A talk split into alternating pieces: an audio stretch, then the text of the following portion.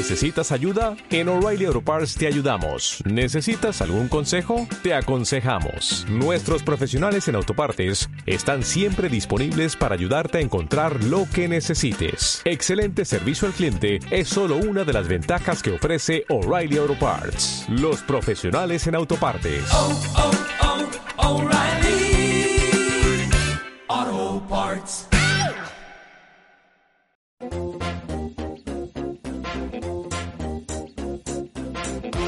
Esto es Visión Global con Gema González. Primer trámite en el Congreso de los Diputados de los presupuestos generales del Estado de 2021 con el Partido Popular intentando que su enmienda a la totalidad de las cuentas públicas se parezca más a una enmienda la totalidad de toda la gestión del gobierno de Pedro Sánchez. Mientras Ciudadanos está a puntito de romper con el Partido Socialista si elige a Esquerra Republicana, si elige a los separatistas en los presupuestos. Y entre tantos números, la ministra de Hacienda, María Jesús Montero, vaya anuncia que van a bajar el IVA de las mascarillas del 21 al 4%. Hoy sí pueden hacerlo. Ayer no, porque no tenían el visto bueno de Bruselas, cuando la Comisión Europea ya dijo en mayo que no abriría ningún procedimiento de infracción contra ningún socio comunitario por abaratar el precio de las mascarillas. El gobierno de Sánchez lo sabe desde hace seis meses, pero no ha sido hasta hoy cuando lo ha anunciado. Entre tanto, echamos un vistazo al otro lado del Atlántico, a la bolsa más importante del mundo, donde vemos cómo parte de sus indicadores siguen contagiados de ese efecto vacuna. Es el caso del SP500, que sube algo más de medio punto porcentual en los 3.564 puntos, o del sector tecnológico. En las de 100 está subiendo algo más de un 2% en los 11.000 865 puntos. La nota discordante la está poniendo el promedio industrial Dow Jones, que baja se ha girado a la baja y está perdiendo en estos momentos un 0,27% hasta los 29.340 puntos. A pesar del buen tono de Apple, la compañía de la manzana repunta un 2,68% por encima de los 119 dólares. Microsoft está subiendo un 2,6% o Intel, que repunta también más de dos puntos porcentuales. Echamos un vistazo al resto de bolsas latinoamericanas. Alba Navarro, muy buenas noches. Buenas noches. Signo mixto en las principales bolsas de América Latina. Liderando las caídas, el Merval de Buenos Aires pierde un 0,75% y marca 51.000 429 puntos. El Bovespa de Brasil, caídas de medio punto porcentual y 104.576 puntos en positivo, aunque prácticamente plano. Tenemos al IPSA de Santiago de Chile, apenas gana un 0,05% y marca 3.979 puntos. Y el IPC mexicano también en verde y sube con más fuerza, arriba un 0,8 y 40.726 puntos. Echamos un vistazo también al mercado de divisas, donde el euro pierde la referencia de los 1,18 dólares en los que estaba, se estaba cambiando estos días y sobre todo revalorización del dólar del billete verde tras los comentarios que ha hecho este miércoles la directora gerente del Banco Central Europeo, Christine Lagarde. While all options are on the table, the PEP Lagar ha alejado en esos comentarios la posibilidad de un recorte de tipos en la eurozona, aunque todas las opciones, ha dicho, están sobre la mesa. Como decimos, el euro baja de los 1,18 dólares, se cambia la divisa comunitaria por 1,1773 dólares y la libra se cambia por 1,32 dólares. En los mercados de materias primas tenemos un pequeño rebote en el precio del crudo. El de referencia en Europa, el tipo Brent, suma un 0,5% hasta los 40 83,83 dólares el barril. El futuro del West Texas, el de referencia en Estados Unidos, suma cerca de medio punto porcentual hasta los 41 dólares con 55 centavos. Echamos un vistazo al metal dorado. Vamos a ver por cuánto se cambia la onza de oro en los 1.862 dólares. Está bajando un 0,74% y echamos también un vistazo al resto de principales activos, en este caso a las criptomonedas. ¿Cómo les está yendo, Alma? Pues les está yendo en general bien. Tenemos a todas ellas con subidas, a las principales. Liderando esas subidas está el Ethereum arriba un 3,7%, marca se cambia a 465 dólares. El Bitcoin también sube con fuerza, aunque algo menos, está ganando un 2,6%, gana 408 dólares y se cambia a 15.721. Y por último, eh, las caídas, las subidas más suaves se las está notando el Ripple sube apenas un 0,2% y se cambia a 0,25 centavos. Pues así están los mercados, el tiempo real y ahora toca buscar el análisis. El análisis del día con visión global.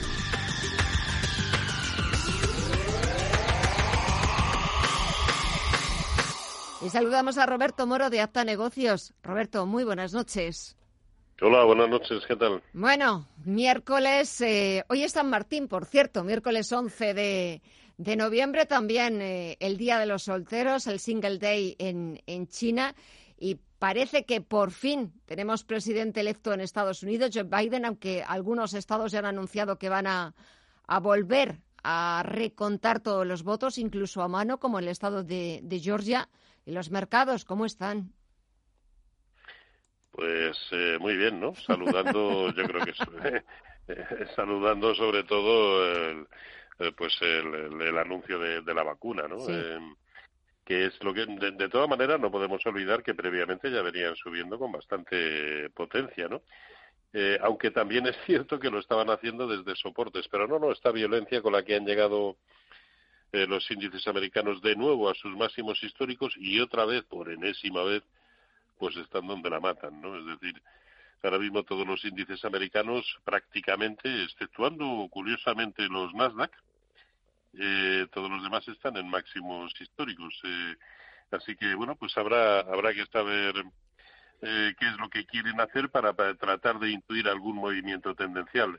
entre tanto, los índices europeos sí están manifestando tendencia alcista y algunos de ellos, eh, de los importantes, eh, sobre todo el Eurostock 50 y el CAC 40, el IBEX también, aunque en menor medida, pero han roto resistencias y, ojo, resistencias de muchísima consideración hasta el punto eh, de pensar que prácticamente su único objetivo en el momento actual son los máximos de, de febrero, otra cosa que lo alcancen o no. Pero, vamos, recorrido, por supuesto, tienen y el DAX en estas, pues ahí lo tenemos ya a un 1, un 1 y medio prácticamente del nivel que en junio sirvió para detener el, avance del precio, que era la zona de los 7.900, ¿no?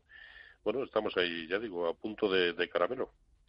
A punto de caramelo y sobre todo llevamos eh, un comienzo de semana en el caso de la bolsa española también verdaderamente espectacular. No recordábamos algo así desde hace meses, ¿eh? Sí, sí, espectacular, espectacular y algunos de ellos siguen con su con su fiesta particular, incluido en, la, una jornada como la de hoy, que ha sido pues casi casi de transición, al menos para Europa, no así para el que aún así ha sido capaz de subir eh, casi un 1%, pero es IAG, eh, que, que está, está, sigue subiendo y de qué manera, y además confirmando por encima, bueno, confirmando, tratando de situarse por encima de la tremenda eh, resistencia que tiene en la zona de 1,63. Si es capaz de superarla, bueno, pues es que perfectamente puede, puede continuar, ¿no? Pero también eh, tampoco podemos olvidar que, que son demasiadas jornadas seguidas subiendo y en algún momento pues vamos a tener una corrección. Tampoco tiene por qué ser una burrada de corrección, pero es que con lo que han subido en dos tres días, pues cualquier corrección para muchos de los títulos va a significar caídas de un 7, un 8% y eso se lleva por delante cualquier stop loss de, de cualquiera que tome una posición hoy o mañana o pasado. Y si, sí. y si echamos un vistazo al mercado de divisas, parece que el dólar vuelve a recuperar un poquito de, ganas, un poquito de ánimo. Sí, pero sin hacer nada tendencial, ¿no? Llevamos mucho tiempo, pues concretamente desde principios de agosto, metidos en un rango entre 1.16 y 1.19.50, 1.20, y no hace absolutamente nada. Toca la, todo es tocar el precio, eh, pues y ser tangente con la mm, con la directriz bajista que viene de larguísimo plazo, puesto que comenzó en 2008 y hasta ahora ha servido hasta en tres ocasiones en todos este, estos años, hasta en tres ocasiones ha servido para detener el avance del precio. Y eso es lo que está sucediendo eh, ahora mismo, ¿no? Y lo mismo se sucede en tres jornadas consecutivas eh, de apreciación para el, para el euro y, al, dos o tres eh, jornadas consecutivas de lo contrario. No, no tiene ahora mismo una dirección clara. Eh, y, y, probablemente es algo que no va a tener hasta que lo veamos o bien por encima de 1,20 o bien por debajo de 1,16. Pero yo ahora mismo soy incapaz de determinar cuál va a ser el lado bueno, ¿no? Así que, dado que además está ahora mismo casi equidistante de ambos niveles, pues como en tantas otras ocasiones, lo que procede es esperar a que el precio defina su siguiente actuación. Y si volvemos a la bolsa española, a las bolsas europeas, algo que en estos días te haya llamado la atención, es cierto que estamos viendo también a medida que se van despejando algunas incógnitas, algunas incertidumbres, eh, la vacuna eh, ya parece que va a estar eh, próxima para, para, su aplicación, también las elecciones en Estados Unidos. Es verdad que estamos viendo una cierta rotación sectorial, parece que vuelven a estar de moda los valores cíclicos, valores ligados al sector industrial. ¿Cómo lo ves? Sí, sí, lo que pasa es que se va prácticamente por días, ¿no? De la misma manera que está sucediendo en Estados Unidos. Claro, hasta ahora todo lo que pitaba eran tecnológicas y en el momento en que las bolsas se han puesto a tirar de esta manera, los Nasdaq son ahora mismo, ahora mismo incluso los que más alejados se encuentran eh, de sus máximos históricos. Es decir, ha cambiado la, la, percepción, ¿no? Pero de la misma manera que hoy, que por ejemplo el, el Dow Jones está en territorio mm, prácticamente negativo, pues muchos títulos del Nasdaq vuelven a tirar hasta el punto de que eh, de que ahora mismo el Nasdaq está subiendo en tiempo real un 2,15%, cuando el Nasdaq está en, eh, perdón, el Dow Jones está un 0,18 abajo, en fin, eh, casi de un día para otro. ¿Y con qué secuencia o con qué, cómo podemos prever este ritmo? Imposible. Yo, al menos no tengo una forma buena de, de tratar de prever qué días va a pitar un sector y qué días otros. Imposible.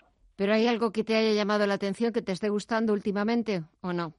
Bueno, a ver, me, gusta mucho el sector del lujo y, sé que es un, casi casi un contrasentido, eh, porque están prácticamente todos ellos en máximos históricos, ¿no? Pero el aspecto técnico que presentan ahora mismo Kering, L'Oreal y Louis Vuitton sobre todo, quizá no tanto Hermès, pero estos tres es una auténtica eh, maravilla. El sector de telecos, de grandes telecos eh, a corto plazo, está evolucionando muy bien. Eh, también es muy bueno el aspecto de Telecom Italia, Deutsche Telekom, Orange, a corto plazo incluso el de la propia Telefónica. Y en el mercado español, pues destacaría títulos que lo pueden seguir haciendo bien, que ahora mismo tienen muy buen aspecto. Pues CIE Automotive, Indra, Inditex, pese a la jornada de hoy, y probablemente el mejor, a mi entender, y quizá el que si esto se gira, el que menos disgusto nos pueda proporcionar, Naturgy. Pues eh, nos quedamos, anotamos todas esas eh, oportunidades. Vamos a ver cómo se va desarrollando la semana. Ya cada vez queda menos para despedir este 2020. A ver cómo, cómo se va desarrollando todo. Roberto Moro de Acta Negocios, como siempre, gracias por estos minutitos, por el análisis y hasta la próxima. Cuídate mucho. A ustedes un abrazo y cuídense mucho. Visión global. Los mercados. Bontobel Asset Management patrocina este espacio.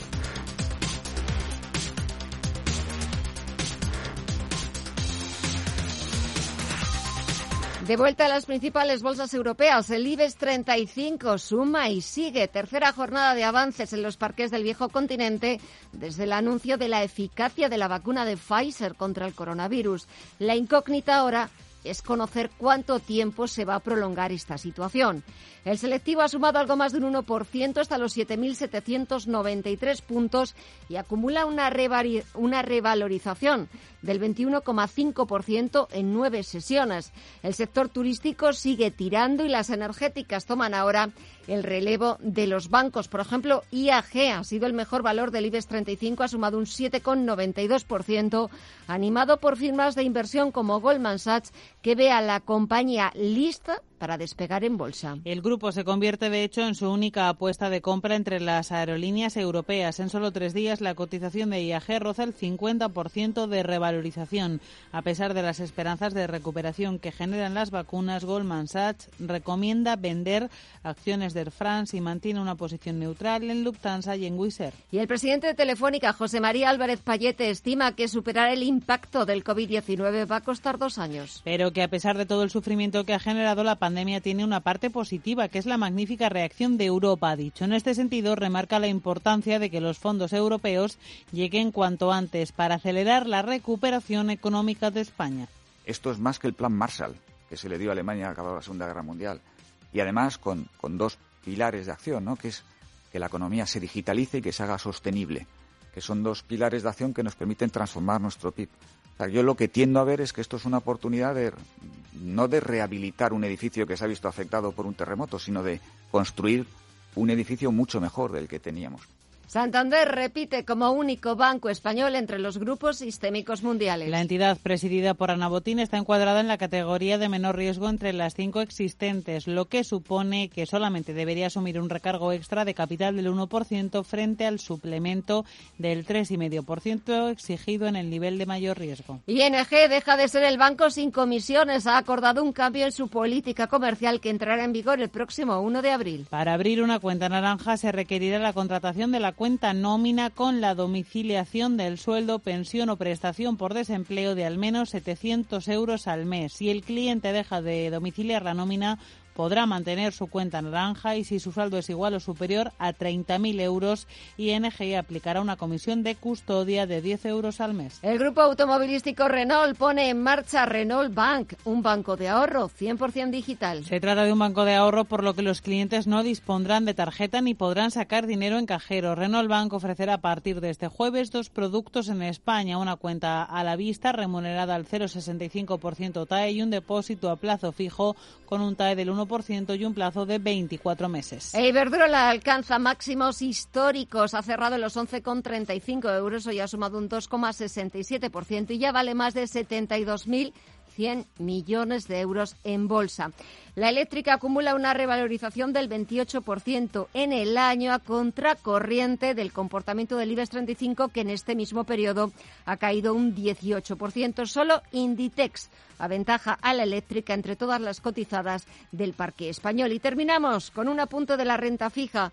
Las esperanzas en las vacunas han disparado las expectativas a largo plazo de recuperación del crecimiento y de la inflación. En España, el interés del bono a 10 años se relaja hasta el 0,16%, mientras que la prima de riesgo se mantiene cerca de los 70 puntos básicos. Bontobel Asset Management ha patrocinado este espacio. Bontobel Asset Management. Calidad suiza con el objetivo de obtener rendimientos superiores a largo plazo. En Bontobel Asset Management siempre estamos a la vanguardia de las inversiones activas en bonos y acciones. Para más información, entre en nuestra página web bontobel.com barra am. Bontobel Asset Management, su especialista global en fondos de inversión. Información internacional. CaixaBank patrocina este espacio.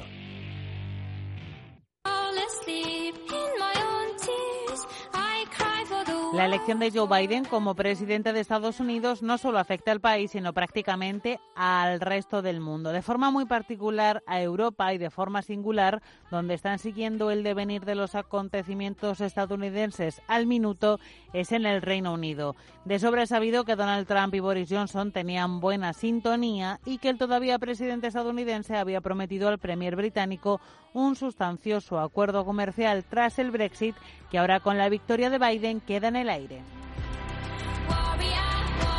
Biden y Trump ya han hablado por teléfono y la salida del Reino Unido de la Unión Europea ha sido el tema central de esa conversación.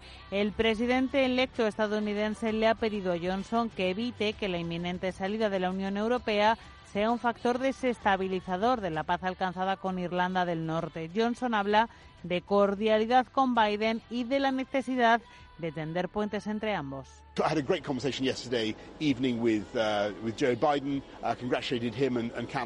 Dice que la conversación ha sido buena, ha ido por el buen camino, también ha dicho que ha sido refrescante. Eso es lo que dice Boris Johnson. Por otra parte, los orígenes irlandeses de Biden y su firme compromiso con la paz en esta isla han llevado al presidente electo a advertir ya cuando era candidato de que no habría un futuro acuerdo comercial con Londres si el gobierno de Johnson no retiraba las cláusulas polémicas de la ley del mercado interno del Reino Unido.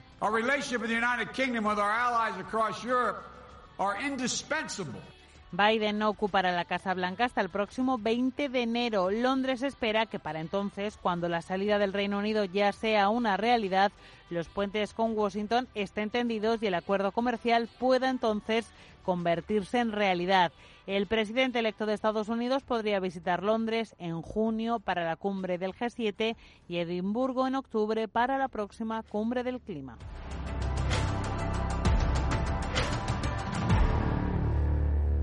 CaixaBank ha patrocinado este espacio. CaixaBank, mejor banca privada en España por sexto año consecutivo. En los últimos seis años, primero Euromoney y ahora The Banker, nos han reconocido por nuestro modelo de banca privada que ayuda a tomar decisiones complejas de la forma más sencilla. Gracias a nuestros clientes por su confianza. CaixaBank, escuchar, hablar, hacer.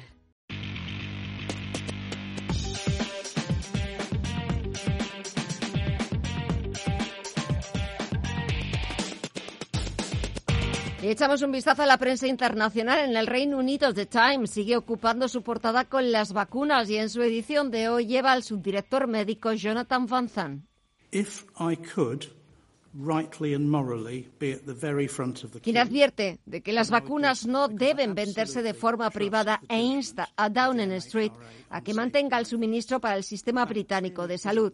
La otra noticia es que Rusia ha informado de que su vacuna tiene una efectividad de más del 90%. The Guardian actualiza las últimas noticias sobre el virus que ya deja más de 50.000 muertos en el Reino Unido y casi 23.000 nuevos casos en las últimas 24 horas. También leo que los estudiantes tendrán seis días para que puedan volver a casa antes de Navidad y lo harán con los test hechos en el campus antes de que se les permita salir. Y Financial Times analiza la llegada de Joe Biden a la Casa Blanca y se pregunta qué líderes mundiales salen perdiendo con su victoria. Vamos con la prensa francesa que lleva el acto que ha presidido Emmanuel Macron de la entrada en el panteón del ataúd del llamado escritor de la guerra, Maurice Genevois. Maurice Genevois allait être l'écrivain de la guerre et de la mort sur les rives de la Meuse. Un acto que se ha celebrado este 11 de noviembre tras el aniversario del armisticio de 1918. Otros asuntos que lleva la prensa gala, Le Monde recoge un estudio publicado en la revista Internal Medicine de septiembre en el que intenta responder a la pregunta de cuáles son los lugares con mayor riesgo de contagio de coronavirus. Le Figaro lleva las recomendaciones de la Asociación de Consumidores sobre las mascarillas quirúrgicas. Dicen que pueden lavarse en la lavadora, que retienen su poder de filtración después de 10 lavados a máquina a 60 grados. Y Le Seco, por su parte, titula el BCE dispuesto a actuar ante los riesgos de una recuperación inestable.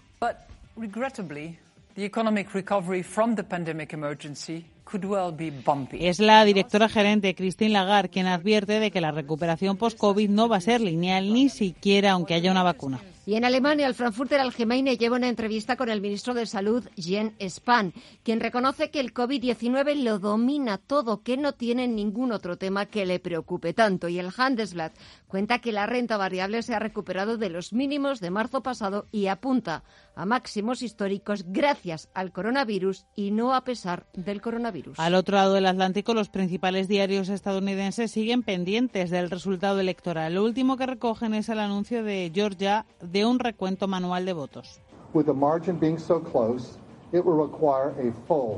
En un estado donde el margen de victoria de Joe Biden sobre Donald Trump fue muy estrecho, de apenas 14.000 votos de diferencia. The New York Times abre su portada con este periódico de transición, con este periodo de transición que está provocando un vacío administrativo que empieza a notarse en la escasez de suministros para frenar el virus. The Washington Post lleva que la victoria de Dan Sullivan en Alaska garantiza 50 escaños en el Senado para los republicanos y que algunos asesores del presidente admiten en privado que va a ser difícil evitar la victoria de Biden. Y por último, The Wall Street Journal cuenta que la presidencia del demócrata podría poner en peligro la supervivencia del fraude. Y empezamos el repaso a la prensa de América Latina en el Clarín de Argentina, que mira aquí a nuestro país.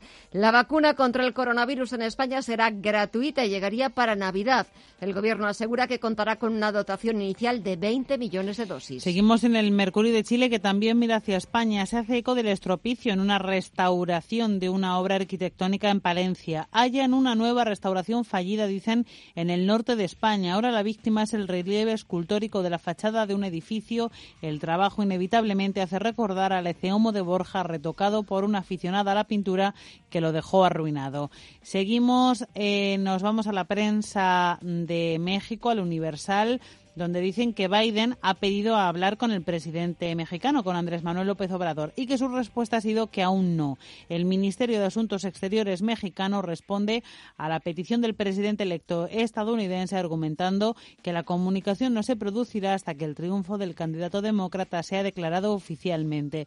Por cierto, que este diario también cuenta que AMLO ha dado hoy la conferencia mañanera más larga en lo que va de su sexenio. Ha roto su propio récord. Hoy ha estado hablando 192 minutos no he tenido el apoyo de los grandes empresarios, de los medios de comunicación, de los grupos de intereses creados, de gobiernos extranjeros, de la prensa extranjera.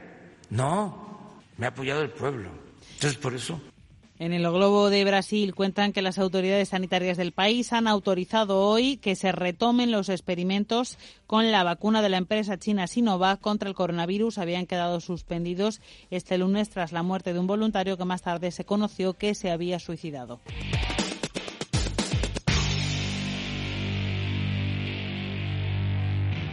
Las medidas recomendadas en las auditorías se traducen en ahorros de energía de hasta el 20%. Las auditorías son obligatorias pero rentables para las empresas. NES, especialistas en gestión y ahorro energético, te ayuda a sacar el máximo partido a tu auditoría. Entra en NES.es.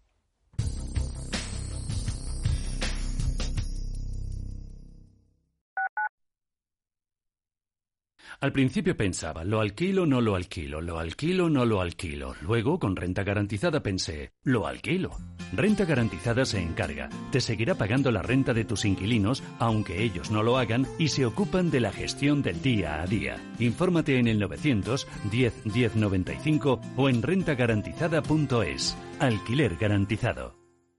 Oliver y Alcázar, especialistas en implantología de carga inmediata, trae a España los implantes corticales, indicados para pacientes con reabsorciones extremas de hueso, sin necesidad de injertos óseos, prótesis definitiva en menos de un mes y al mismo precio que los implantes tradicionales. Confíe en Oliver y Alcázar y vuelva a sonreír. Primera consulta gratuita en el 91 564 6686 o en oliverialcázar.com. Poseemos todos los equipos y garantías de seguridad para nuestros pacientes frente al COVID-19. Hoy más que nunca en la Fundación La Caixa acompañamos a quienes más lo necesitan. Luchamos para que todos los niños y niñas tengan las mismas oportunidades. Ayudamos a quienes tienen más complicado conseguir un empleo y trabajamos para prevenir la soledad de los mayores. Lo hemos hecho antes, lo hacemos ahora y lo seguiremos haciendo. Fundación La Caixa. ¿Conoces el restaurante Sidrería Donosti en Madrid? Sí, en el barrio de Argüelles, el de la sidra natural de Astigarraga. Y el de la mejor tortilla de bacalao, el chuletón, los pescados a la parrilla y muchas delicias más de la cocina vasca. Sidrería Donosti, Luisa Fernanda 21 en Argüelles. 91 540 1976. Sidreriadonosti.com. Te tratarán como en casa. Radio Intereconomía Nueva época, misma filosofía, ofrecer la mejor y más precisa información económica. Te invitamos a seguirnos.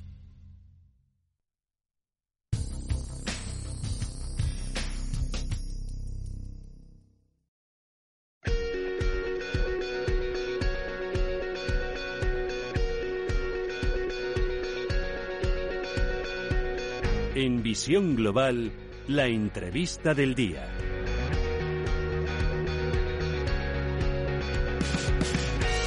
Vamos a hablar en los próximos minutos, volvemos a ocuparnos aquí en Visión Global, en Radio Intereconomía, de la supervivencia de las pymes, de las pequeñas y medianas empresas en España, que suponen el 90% de nuestro tejido empresarial.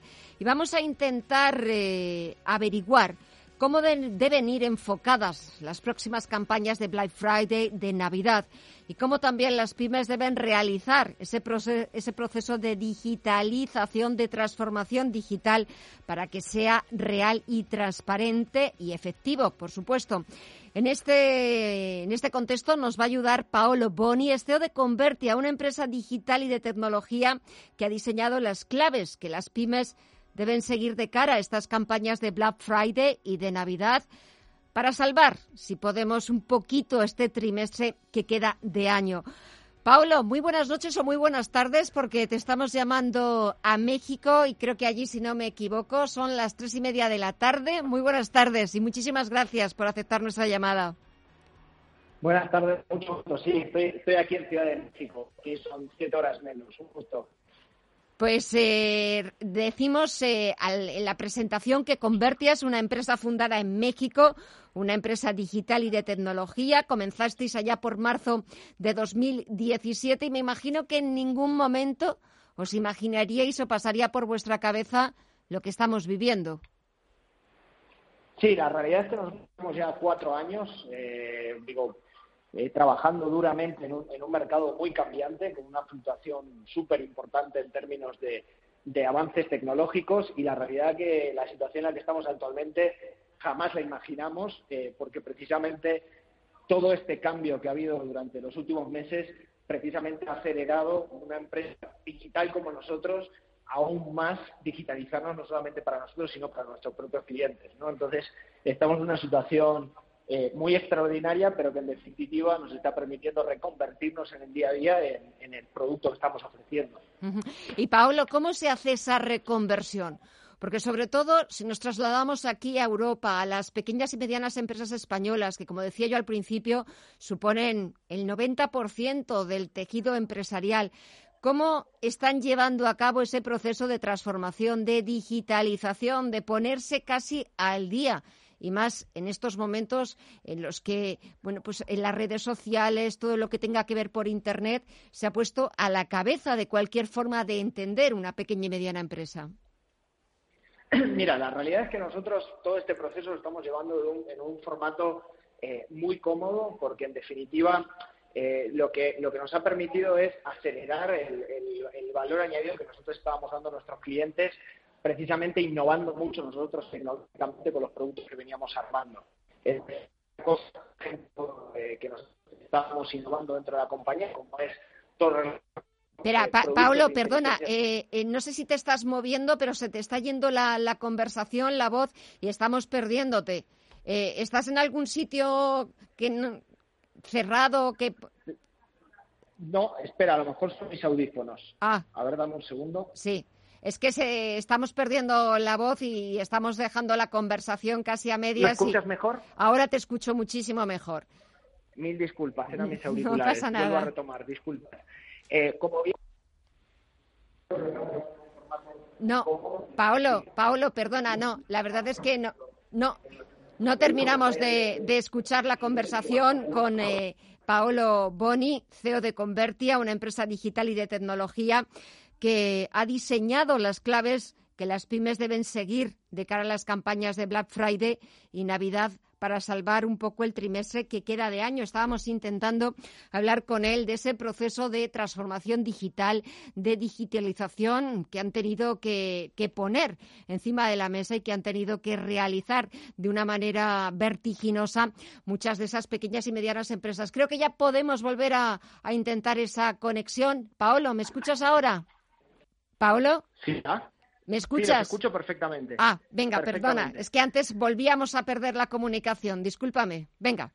No, problema es mío. No, como bien te decía, el, proceso para nosotros ha sido un proceso bastante cómodo en general, porque lo que nos ha permitido es precisamente ofrecer productos que nosotros veníamos innovando, tales como la inteligencia artificial, y lo que nos ha permitido es acelerarlos para brindar un valor añadido a los clientes que nosotros tenemos y nuevos clientes que están buscando ahora mismo, por ejemplo, robotizar todos sus procesos de atención ante la alta demanda que está habiendo ahora, por ejemplo, en todos los ecosistemas digitales, véase como un chat, automatizar la, la, atención, o sea, no hay tanta gente disponible en los centros para poder atender tanta demanda.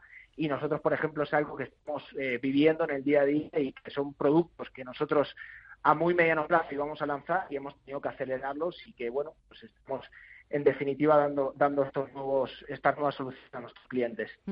¿Y cómo deberían ir enfocadas las campañas, las próximas campañas de Black Friday, que ya está casi a la vuelta de la esquina, y Navidades para intentar salvar un poquito este último trimestre que nos queda de año? Mira, la realidad es que, eh, por ejemplo, en algo, en algo en un evento tan excepcional como es ahora Black Friday, que encima además nos agarra en un momento excepcional también con todo lo que está ocurriendo, nosotros siempre para poder enfocar este tipo de, de, campañas nuevas, siempre lo que buscamos eh, ofrecer son soluciones tecnológicas que permitan, que, que permitan, por ejemplo, automatizar a, cualquier pyme, a cualquier micropyme, todo su proceso de transformación digital. Hay muchos paradigmas, por ejemplo, que van relacionados a que son cuestiones caras, cuestiones que necesitan de mucho conocimiento. Y hoy la tecnología, la realidad es que está a la orden del día para poder, por ejemplo, crear una página web en 10 minutos sin necesidad de un diseñador o un maquetador. Eh, servicios que van enfocados precisamente a poder mandar correos electrónicos masivos a nuestros clientes o nuestros ya clientes eh, mediante eh, soluciones muy económicas que nos permitan crear esas campañas. Y luego, en términos de campañas digitales, nosotros siempre recomendamos crear una estrategia 360 que no solamente nos permita a nuestros clientes, prospectos y lo que estamos buscando, enseñarles nuestro producto, sino también que cuando nos vayan a buscar, que lo que conocemos como buscadores, ahí estemos presentes. ¿no? Y lo que siempre recomendamos es, cuando son productos de nicho y mercado, que siempre, siempre, siempre la búsqueda y el usuario siempre se encuentre con una página en la cual pueda tener información a su disponibilidad y un punto de contacto. Por ejemplo, te hablaba antes del chatbot. Es decir, una pantalla donde pueda, donde pueda chatear con la empresa, tener un número de teléfono accesible para poder llamar instantáneamente. Es decir, enfocarnos que esas campañas digitales que podemos hacer tanto en buscadores como podemos hacer en redes sociales cuando estamos haciendo campañas que van muy segmentadas a una población, un código postal, además que ahora nos agarra en un momento precisamente donde no tenemos mucha movilidad, eh, el usuario nos, nos encuentra ahí rápidamente, ¿no? Pues eh, Paulo Boni, eh, CEO de, de, Convertia, de esa empresa digital y de tecnología. Eh, para 2021 hay que empezar ya a pensar en el próximo año, en próximos retos, próximos objetivos. Sí, los, próximos objetivos yo creo que son objetivos desde ya acelerar ese proceso de, digitalización eh, que insisto, hay muchas veces que partimos del paradigma que son, son cuestiones caras o de mucho conocimiento. Hoy la tecnología está a la orden del día de, cualquier persona que le pueda dedicar unos minutos a, poder, unos minutos me refiero a un par de horas, a poder informarse en, términos de cómo implementar la digitalización dentro de su compañía y que esto les permita poder estar ya al día, no, no esperarnos al 2021 y que le permita acelerar esa, esa, esa digitalización y poder estar en online. Pues Paolo Boni, CEO de Convertia, gracias por esta conexión, que pases una muy buena tarde, que terminemos este 2020 de la mejor manera posible y sobre todo para las pequeñas y medianas empresas esa supervivencia de la que depende el tejido empresarial en cualquier país. Pablo, ha sido un placer. Gracias y hasta otra próxima ocasión. Un abrazo. Al placer ha sido mío. Buenas noches. Otro. Gracias. Hasta luego.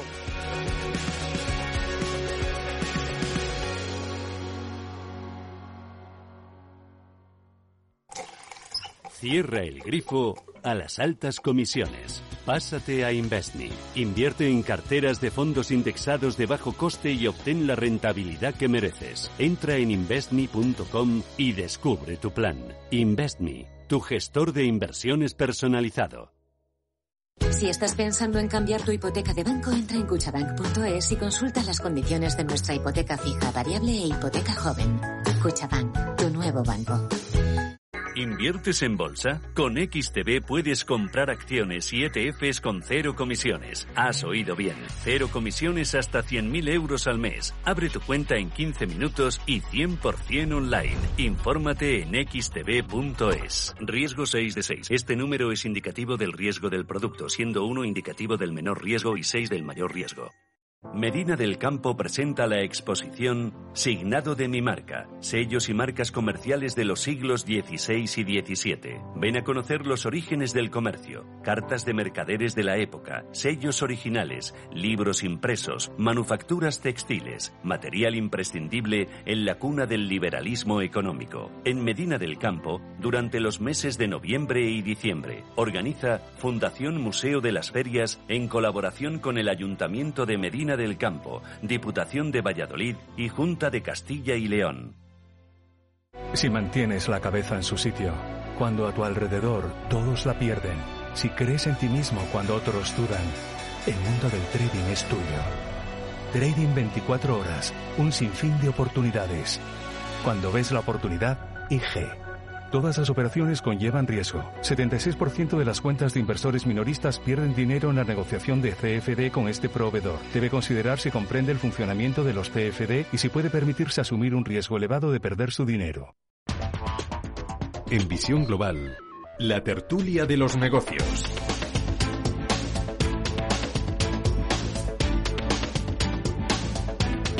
Comenzamos nuestro tiempo de tertulia saludando a Juan Iranzo, catedrático de Economía Aplicada de la UNED. Juan, muy buenas noches. Hola Gemma, buenas noches y buenas noches a todos los oyentes. Y saludo también a Miguel Villarejo de Actualidad Económica. Miguel, muy buenas noches a ti también. Muy buenas noches Gemma, buenas noches Juan y buenas noches a todos los oyentes. Bueno, ¿qué tal estáis?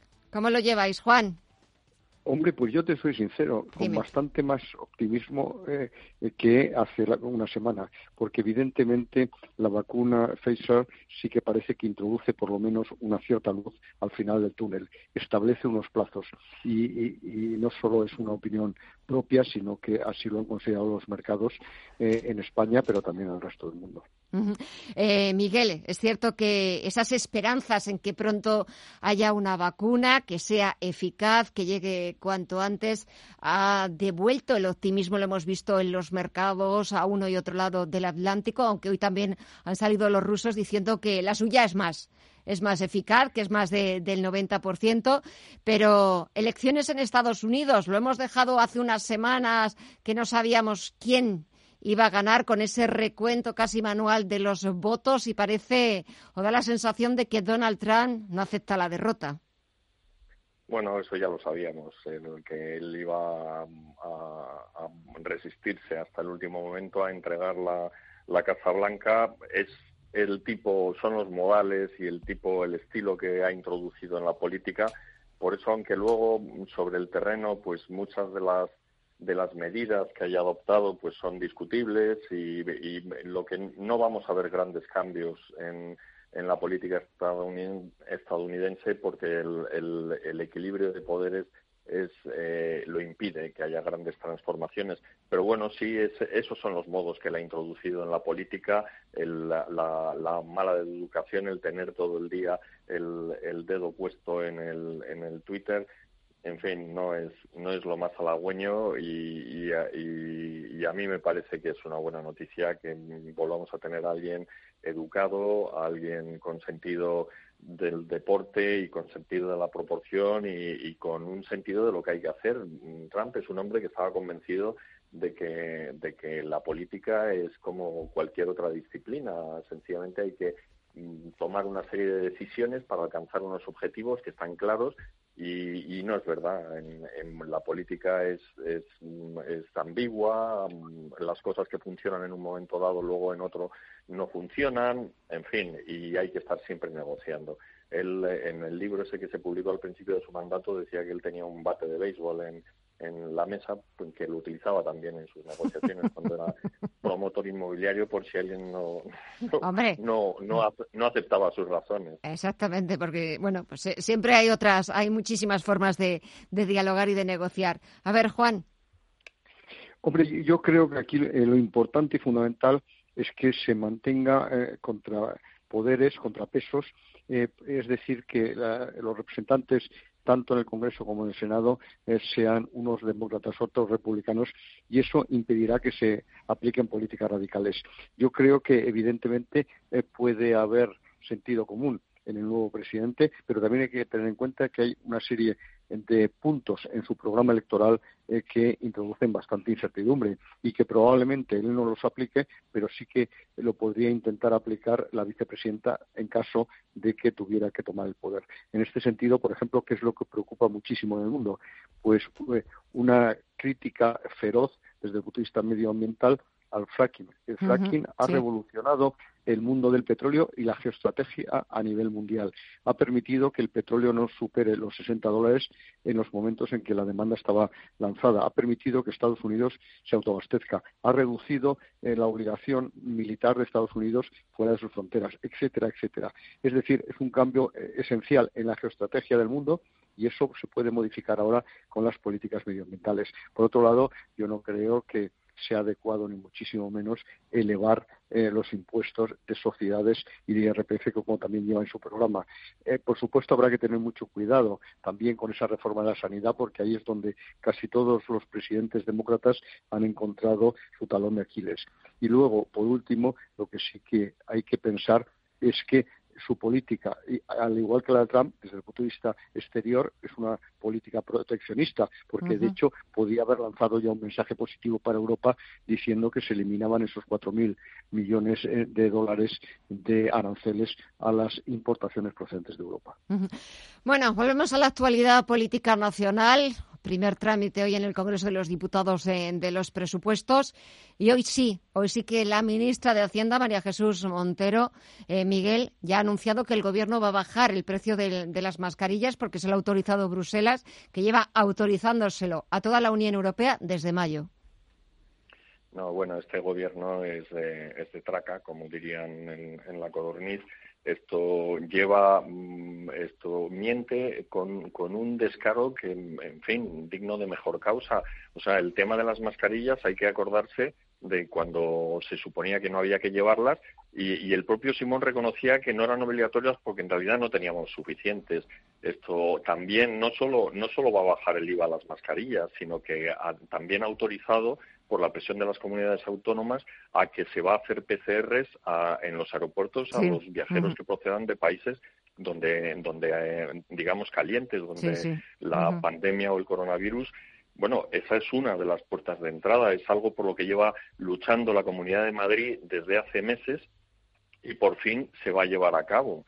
Entonces, bueno, que ahora digan que va a bajar el IVA a las mascarillas, pues de todas formas yo no creo que eso vaya a cambiar significativamente mucho el, el, el, tema. A mí, vamos, luego lo, lo, puede comentar esto Juan, pero a mí es el, yo no discuto que los presupuestos puedan ser expansivos o no expansivos, pero en cualquier caso yo, yo creo que deben serlo, porque la situación en muy poquitos esto mm, economistas mm, creen. Ahora, mm, no cualquier expansión, es decir, que el gasto tiene que hacerse con sentido común, tiene que ir a inversiones que sean que movilicen recursos que ahora mismo están parados y no desde luego no tienen que dedicarse a transferencias corrientes. A mí Juan es, es funcionario, pero a mí la subida de, de, los funcionarios me parece una manera de muy muy mala de gastar en un dinero que, que, lo vamos a echar en falta y un dinero que podría servir, por ejemplo, para subvencionar mascarillas.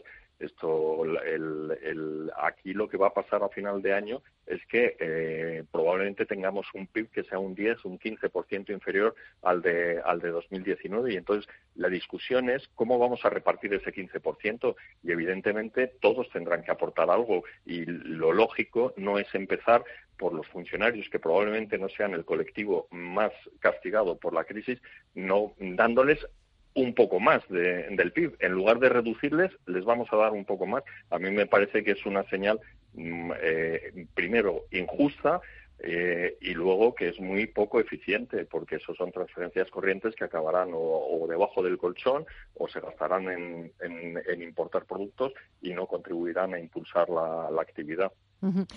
Juan.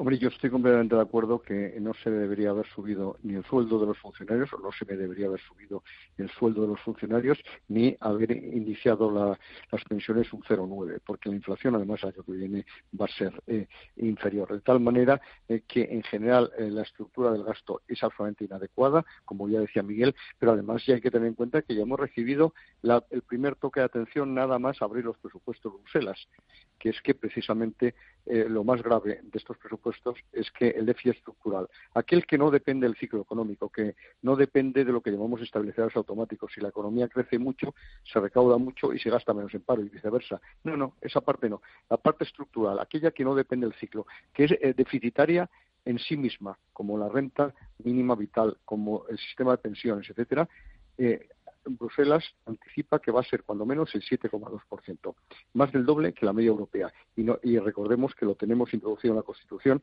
eh, que no debe superar el 0,1. Pero dicho lo cual, desde el punto de vista expansivo, yo tampoco creo que tiene ninguna justificación esa expansión del gasto. ¿Por qué? Porque si lo que queremos buscar es una política fiscal expansiva, que estoy de acuerdo, es muchísimo más eficiente. Eh, el multiplicador, el efecto expansivo es mucho más alto si bajas los impuestos que si subes el gasto. Eso está absolutamente demostrado teórica y empíricamente. Y eso es precisamente lo que están haciendo en todos los países, menos en España. A mí me parece eh, que es otra barbaridad enorme eh, la subida de impuestos y, por otro lado, no va a recaudar ni muchísimo menos lo que se prevé que recuerdo que era, y termino, un 33.000 eh, mil millones como consecuencia, 24.000 del crecimiento de la actividad económica y 9.000 de los nuevos impuestos y de ese comodín que siempre la lucha contra el fraude fiscal. Y sobre los presupuestos, Miguel, hoy los defendía la ministra de Hacienda y hablaba de presupuestos país, de que eran los que necesitaba España para esa recuperación económica en 2021 pues a mí que me expliquen por qué hay que quitar el castellano como lengua vehicular en, las autonomías, por qué hay que acercar a los presos etarras, en fin, eh, porque hay que mm, agilizar la liberación de los golpistas catalanes. No sé si eso es lo que necesita este país, porque eso es lo que está, lo que está, lo que está negociándose realmente. Habrá que ver, además, cuando conozcamos los detalles, qué es lo que ha sacado en claro el PNV para, para para aportar, pero seguramente que lo que ha sacado en claro no es contribuir a la solidaridad del resto de la nación para pasar estos momentos difíciles, sino intentar esto, llevarse todo, todo lo que pueda. Y vamos, a mí ya el, la, traca es esto de la Agencia Espacial Catalana, ¿no? Que, no, mm. no sé verdaderamente si es el momento para que nos gastemos el dinero en, poner en, órbita satélites. no sé, yo no creo que estos sean los presupuestos que necesita este país. Yo creo que están mucho más en la línea de lo que de lo que dice Arrimadas y además el hecho de que Ciudadanos, que uno puede estar de acuerdo no con que apoye a Sánchez, que, en general es un presidente eh, que, bastante nefasto, ¿no? Pero lo que sí es verdad es que al ofrecerle la mano le ha quitado la coartada, es decir, estos no son los presupuestos que necesita el país. Si usted va a, hacer concesiones a los independentistas y a los herederos de ETA, lo va a hacer porque le da la gana, no porque tenga una alternativa, porque esto Ciudadanos le está ofreciendo la posibilidad de hacer unos presupuestos mucho más ajustados a lo que nos pide Europa y, y mucho más en la línea de hacer país. Juan, para terminar pues efectivamente eh, crean un problema institucional significativo y no resuelve ni muchísimo menos los problemas, sino que los eh, eh, incrementa. Es un presupuesto increíble, es un presupuesto populista y es un, un presupuesto que va a generar mucho más problemas de los que solucione. Señores, ¿queréis comentar alguna cosa más de cómo se avecina lo que nos queda ya de fin de fin de año? Miguel, Juan. No, yo, yo, no, yo únicamente el, el, tema de la vacuna, que efectivamente lo, ha tocado Juan al principio. Yo lo único que quería decir es que hemos pasado del pesimismo más negro a la, a la euforia absoluta y hoy ya estaba la gente recogiendo trapo. Yo creo que hay que poner las cosas en su, en su perspectiva. La vacuna me parece una noticia magnífica y, y es, evidentemente, esto no es el bálsamo de Fierabras. La crisis no se va a acabar en cuanto empiecen a vacunar, porque además, desde el punto de vista logístico, tiene muchos problemas porque hay que conservarlo a 70 grados bajo cero.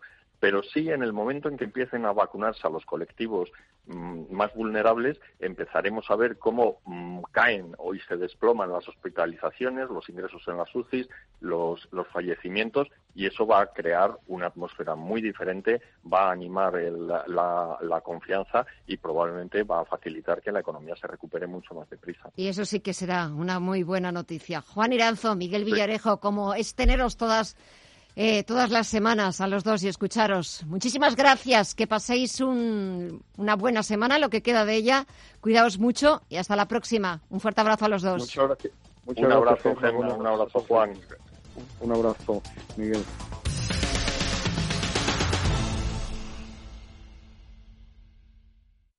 Si estás pensando en comprar una casa, entra en cuchabank.es y accede a nuestra oferta hipotecaria. Cuchabank, el banco de tu nueva casa. Y cinco años de la información económica más profesional y precisa, ahora iniciando una nueva época. La nueva época de Radio Intereconomía. Son las 10 de la noche, las 9 en la comunidad canaria y Wall Street echa el cierre.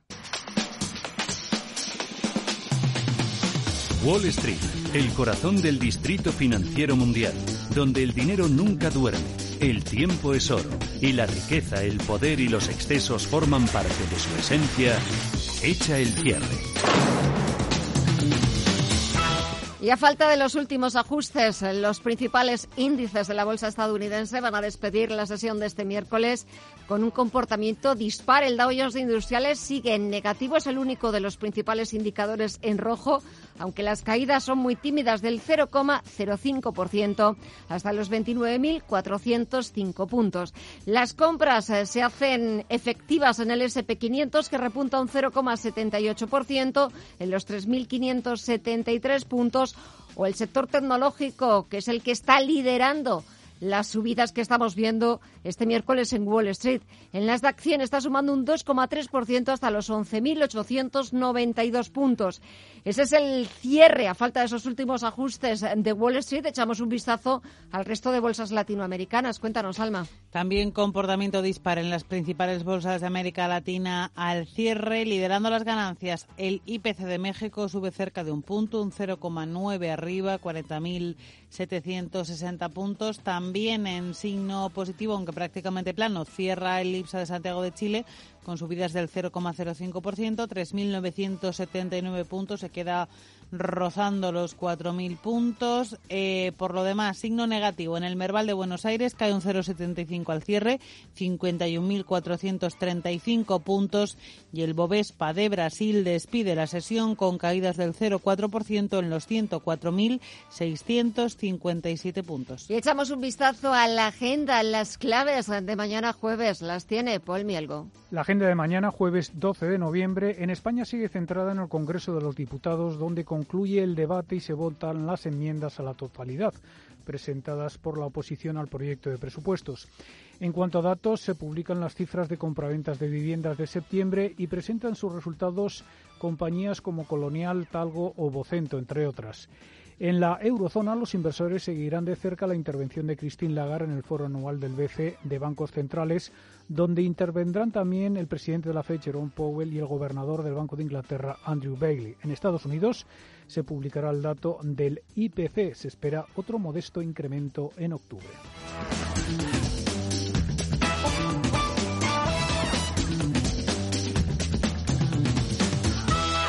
Pues así ponemos punto final a esta edición de miércoles 11 de noviembre. Felicidades a los Martín, hoy es eh, su día.